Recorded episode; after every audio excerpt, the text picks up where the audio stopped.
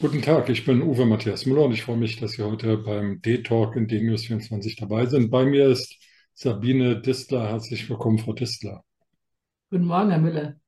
Frau Distler, Sie sind Diplom-Psychogerontologin. Ähm, da ich ja aus Berlin komme und dort das Abitur gemacht habe, also nicht so schlau bin wie ein bayerischer Schüler, können Sie mir erklären, was ein Diplom-Psychogerontologe macht? Ja, sehr gern. Also Diplom-Psychogerontologe ist ein bisschen sperriger Begriff. Heutzutage gibt es diesen äh, Studiengang auch nicht mehr. Jetzt heißt es einfach nur Gerontologe M, also Master of Science. So ist der Studiengang jetzt beziffert oder betitelt. Bei mir damals, ich habe 2008 abgeschlossen, gab es eben das Institut für Psychogerontologie von der Friedrich-Alexander-Universität in Erlangen.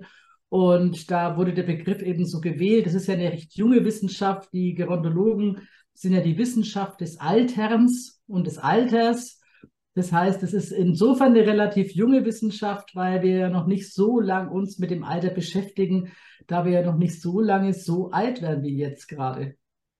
Ja, immerhin seit 50 Jahren, weil den demografischen Wandel gibt es seit 1972. Also hätte man ja fünf Jahrzehnte Zeit gehabt, sich darum zu kümmern. Naja, der Studiengang ging auch in den 80er Jahren los, aber bis eben so eine kleine Wissenschaft, sage ich sich äh, vergrößert. Mittlerweile gibt es ja verschiedene Institute in Deutschland.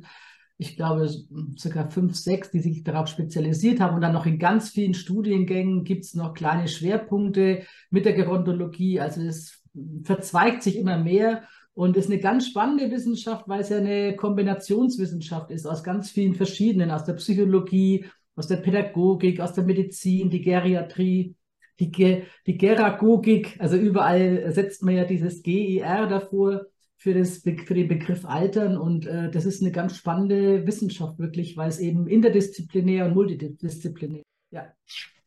Frau Tessler, wie sind Sie denn ähm, darauf gekommen, äh, dieses Studium zu beginnen, das Sie dann 2008 abgeschlossen haben?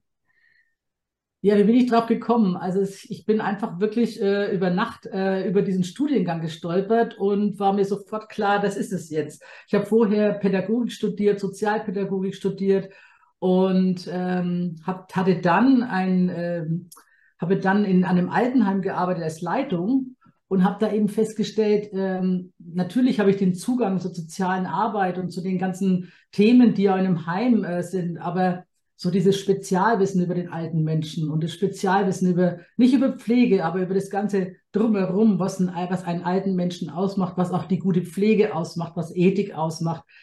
Ähm, da war ich einfach neugierig und da bin ich über Nacht an ein, auf dieses Studium gekommen und wusste sofort, das äh, ist wirklich für mich jetzt das Richtige und habe mich dann beworben. Und damals war es eben auch so, man musste schon ein Studium haben, wenn man mhm. eben Gerontologie studiert hat. Deswegen waren eigentlich alle damals auch älter.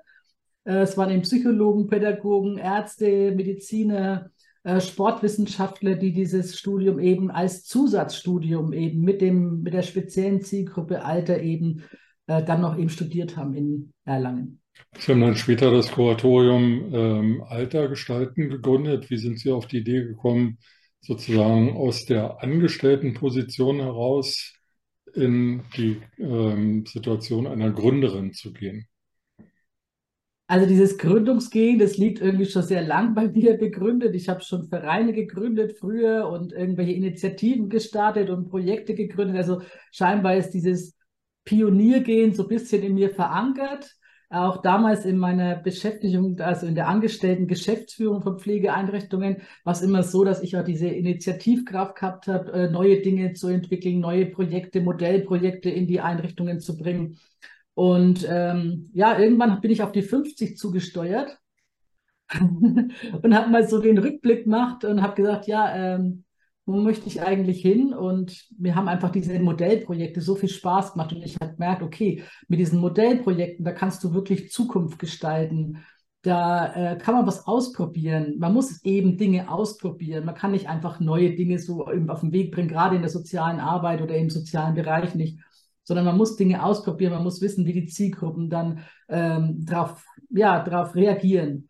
Und so, ja, aus diesem Grund kam dann so ein Gedanke zustande, auch mit anderen Kollegen, und zwar älter werdenden Gerontologen. Wir waren ja damals alles älter werdende Gerontologen, ähm, zusammen einen Verein zu gründen, eben das Kuratorium Alten Gestalten. Und Kuratorium Altern Gestalten, auch den Namen, also Sie sehen ja hier nur Altern Gestalten, aber wir haben das Kuratorium davor gesetzt, weil wir einfach damit ausdrücken wollten, dass wir natürlich auch Fachexpertise haben in dem Bereich, aber tatsächlich, und Altern Gestalten ist unser, ja, unser Main Name sozusagen. Das heißt, wir sind selber in dem Alterungsprozess und wir gestalten auch jetzt schon unser Alter. Und das ist für uns diese, das ist dieses äh, Doppelte in unserem Namen. Was sind das für Modellprojekte, die dieses Kuratorium äh, initiiert? Wie finanziert sich das?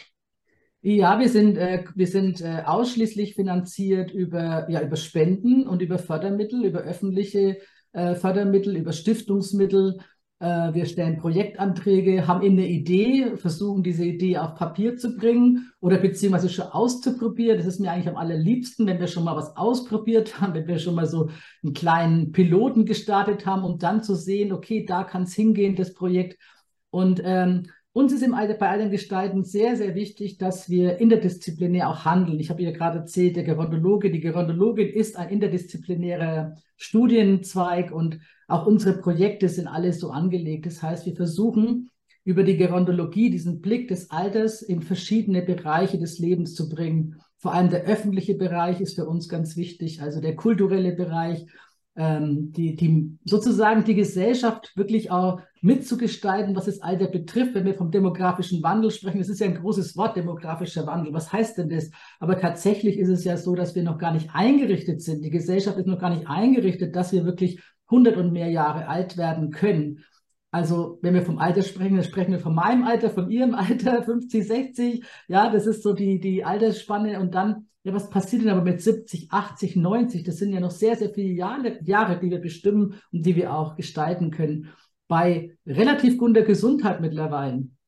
Und da muss die Gesellschaft, denke ich, noch viele, viele Antworten finden, wie wir die Menschen nicht nur irgendwie versorgen, betreuen, also auch immer diese äh, passiven Wörter, die wir dazu nutzen, sondern mit einbinden, mitgestalten lassen, Verantwortung mit übernehmen lassen. Das sind so die Themen. Und in diesem Bereich drehen sich unsere Projekte. Das heißt, wir machen zum Beispiel Teilhabeprojekte für Menschen mit Demenz, mit für hochaltrige Menschen, Kinoprojekt. Wir haben festgestellt, im Kino, da sind ganz wenig hochaltrige Menschen. Woran liegt es? Nicht, dass die da nicht hinwollen, daran liegt es nämlich gar nicht. Es liegt daran, dass sie nicht wissen teilweise, wie sie hinkommen können, weil die Barrieren so stark sind oder die, die, die, äh, die Herausforderungen, die damit zu tun haben im öffentlichen Nahverkehr aber natürlich auch, dass das Filmangebot auch gar nicht dementsprechend ist. Also die Präferenzen, die Hochaltrige haben, waren überhaupt nicht angesprochen vom Kinopublikum, vom Kino, von den Kinomachern so. Und ähm, ja, diese Sachen schauen wir uns an und versuchen eben in dem Bereich dann auch wirklich Modellprojekte auf den Weg zu bringen. Lassen wir uns bei diesem Kinoprojekt bleiben. Wie muss ich mir das konkret vorstellen? Chartern Sie dann einen Bus, der die Menschen ans Kino bringt und dann weiß ich nicht, irgendein Film aus den 30er Jahren zeigt oder was, was passiert da in so einem Projekt? Hm. Also angefangen hat es tatsächlich, dass wir uns mit den Präferenzen der Filme an, äh, begonnen haben zu analysieren. Also welche Filme finden bei Hochaltrigen statt, welche Präferenzen liegen davor, beziehungsweise wie verändern sich auch die allgemeinen Präferenzen im Laufe des Lebens. Ich weiß nicht, Herr Müller, wahrscheinlich geht es Ihnen genauso. Sie haben sicherlich auch früher andere Filme gemocht und äh, gesehen wie vielleicht heute oder sie, ihr Fokus hat sich verändert, vielleicht mehr auf Dokumentation, auf Bildung. Das ist ganz typisch. Auch solche Sachen haben wir evaluiert, dass in den 50er, 60er Jahren sozusagen, wenn man ist, sich mehr dieser Schwerpunkt auf Bildung und auf äh, Wissenszuwachs legt und äh, am Anfang des, des Lebens natürlich mehr auf Adrenalin, auf äh, ja, auf Schnelligkeit, auf interessante Stories. Und äh, das ist schon mal der erste Punkt, dass wir das kuratieren. Wir kuratieren Filme aus dem ganz normalen Kinopool, aber eben für die Präferenzen für Hochaltrige beziehungsweise auch, wir haben äh, Kriterien drin für Menschen mit Demenz. Weil Menschen mit Demenz sind oft da ganz außen vor. Es ist eine riesengroße äh, Zahl an Menschen mit Demenz, die eigentlich unter uns weilen. Und das ist total schön, dass sie da sind. Und wir möchten einfach eine, eine Gesellschaft ähm, ähm, mitgestalten, wo Menschen mit Demenz darin leben können und nicht nur außen vor und betreut werden, sondern darin inkludiert sind. Und das, das, kann, das geht, ist möglich mit den Filmen, dass wir das eben ähm, schaffen, auch Menschen mit Demenz da einzubinden. Ja, wie geht es da weiter? Wir brauchen natürlich ein Netzwerk. Ein Kino alleine kann da nichts machen. Ein Kino alleine ist da einfach, ähm, ja, die machen ihr Programm und sind da wenig verbunden mit der Zielgruppe. Und das, man muss auch nicht sagen, die eine Zielgruppe, die tatsächlich dann ins Kino kommen, also für die Hocheitrigen, sondern wir brauchen die Zielgruppe darum. Wir mhm. brauchen die Angehörigen, wir brauchen die Betreuer, die äh, Pflegenden, wir brauchen die Kinder, die Enkelkinder, die Familien, die immer zusammen dann äh, mit ins Kino gehen. Und die versuchen wir dann immer vor Ort zu aktivieren, eben über ein spezielles Netzwerk das Kulturnetzwerk Silberfilm nennt sich das eben. Und über dieses Netzwerk gelingt es auch wirklich, die Kinos zu füllen und wirklich tolle Erlebnisse zu machen. Frau Dissler, ähm, wir haben vorhin über die Finanzierung gesprochen. Was wünschen Sie sich denn noch mehr vom Staat, von der Regierung? Ähm, Sie sitzen ja in der Nähe von, von Nürnberg, wir handeln ja nicht nur in Bayern, sondern bundesweit. Was muss die Politik tun, um Initiativen wie Ihre noch stärker zu unterstützen? Also die Politik äh, muss vor allem wirklich mal anfangen, das, äh, dieses Einsamkeitsthema von älteren Menschen wirklich ernst zu nehmen. Weil ich glaube, das ist der springende Punkt und auch die, ähm, ja, auch die, äh, die Altersdiskriminierung, die damit in Verbindung steht, die über die vielfach nicht gesprochen wird. Also die Art und Weise, wie wir über alte Menschen denken. Und ich sage jetzt bewusst alte Menschen, weil ich jetzt eben auch wirklich an die äh, 75-Plus-Generation denke äh, die wirklich vielleicht auch Einschränkungen hat und die ähm, dann in eine richtige Einsamkeitsspiralen abrutschen. Erstens, weil das Umfeld von, ihnen, von ihrem eigenen Umfeld kleiner wird, zum anderen, weil Einschränkungen kommen und zum dritten, äh, weil einfach die Gesellschaft nicht darauf ausgelegt ist, auch Menschen, die dann plötzlich alleine sind, wieder einzubinden. Und ähm, das ist eine große, ähm, große Herausforderung, die wir da leisten müssen. Und die Altersdiskriminierung ist ähm, meiner Meinung nach die größte Hürde, ja, dass wir, dass wir aufpassen müssen, dass wir eben alte Menschen nicht nur immer auf dieses, naja, sie sind ja eben versorgt, sie sind ja eben betreut, wir machen ja alles. Das ist aber nicht der Ansatz. Ein alter Mensch möchte genauso wie jeder andere im anderen Lebensalter mit dabei bleiben, Ahnung, Aufgaben übernehmen. Zum Beispiel kann jemand auch hier per Zoom äh, als Mentor tätig werden, mhm. auch wenn er vielleicht eingeschränkt ist. Also wir müssen uns solche Modelle überlegen, dass das Engagement ähm, ein wesentlicher Beitrag leistet, auch im hohen Alter in der Gesellschaft zu bleiben. Und da wünsche ich mir einfach viel mehr, ja, natürlich auch Gelder, natürlich, ja, damit eben Modellprojekte da weiter wachsen können. Frau Dissler, Sie sind am 30. November 2023 in Berlin, das darf ich hier verraten, und Sie nehmen teil an der Demografie-Debatte Deutschlands des Bundesverband Initiative 50 Plus und der Friedrich-Naumann-Stiftung zum Thema Alterseinsamkeit diskutieren dort mit Katja Adler, der Bundestagsabgeordneten der FDP und Dr. Huxold ähm, vom Institut für altersgerechtes Leben in Berlin. Ich hoffe, ich habe das jetzt richtig zusammengebracht.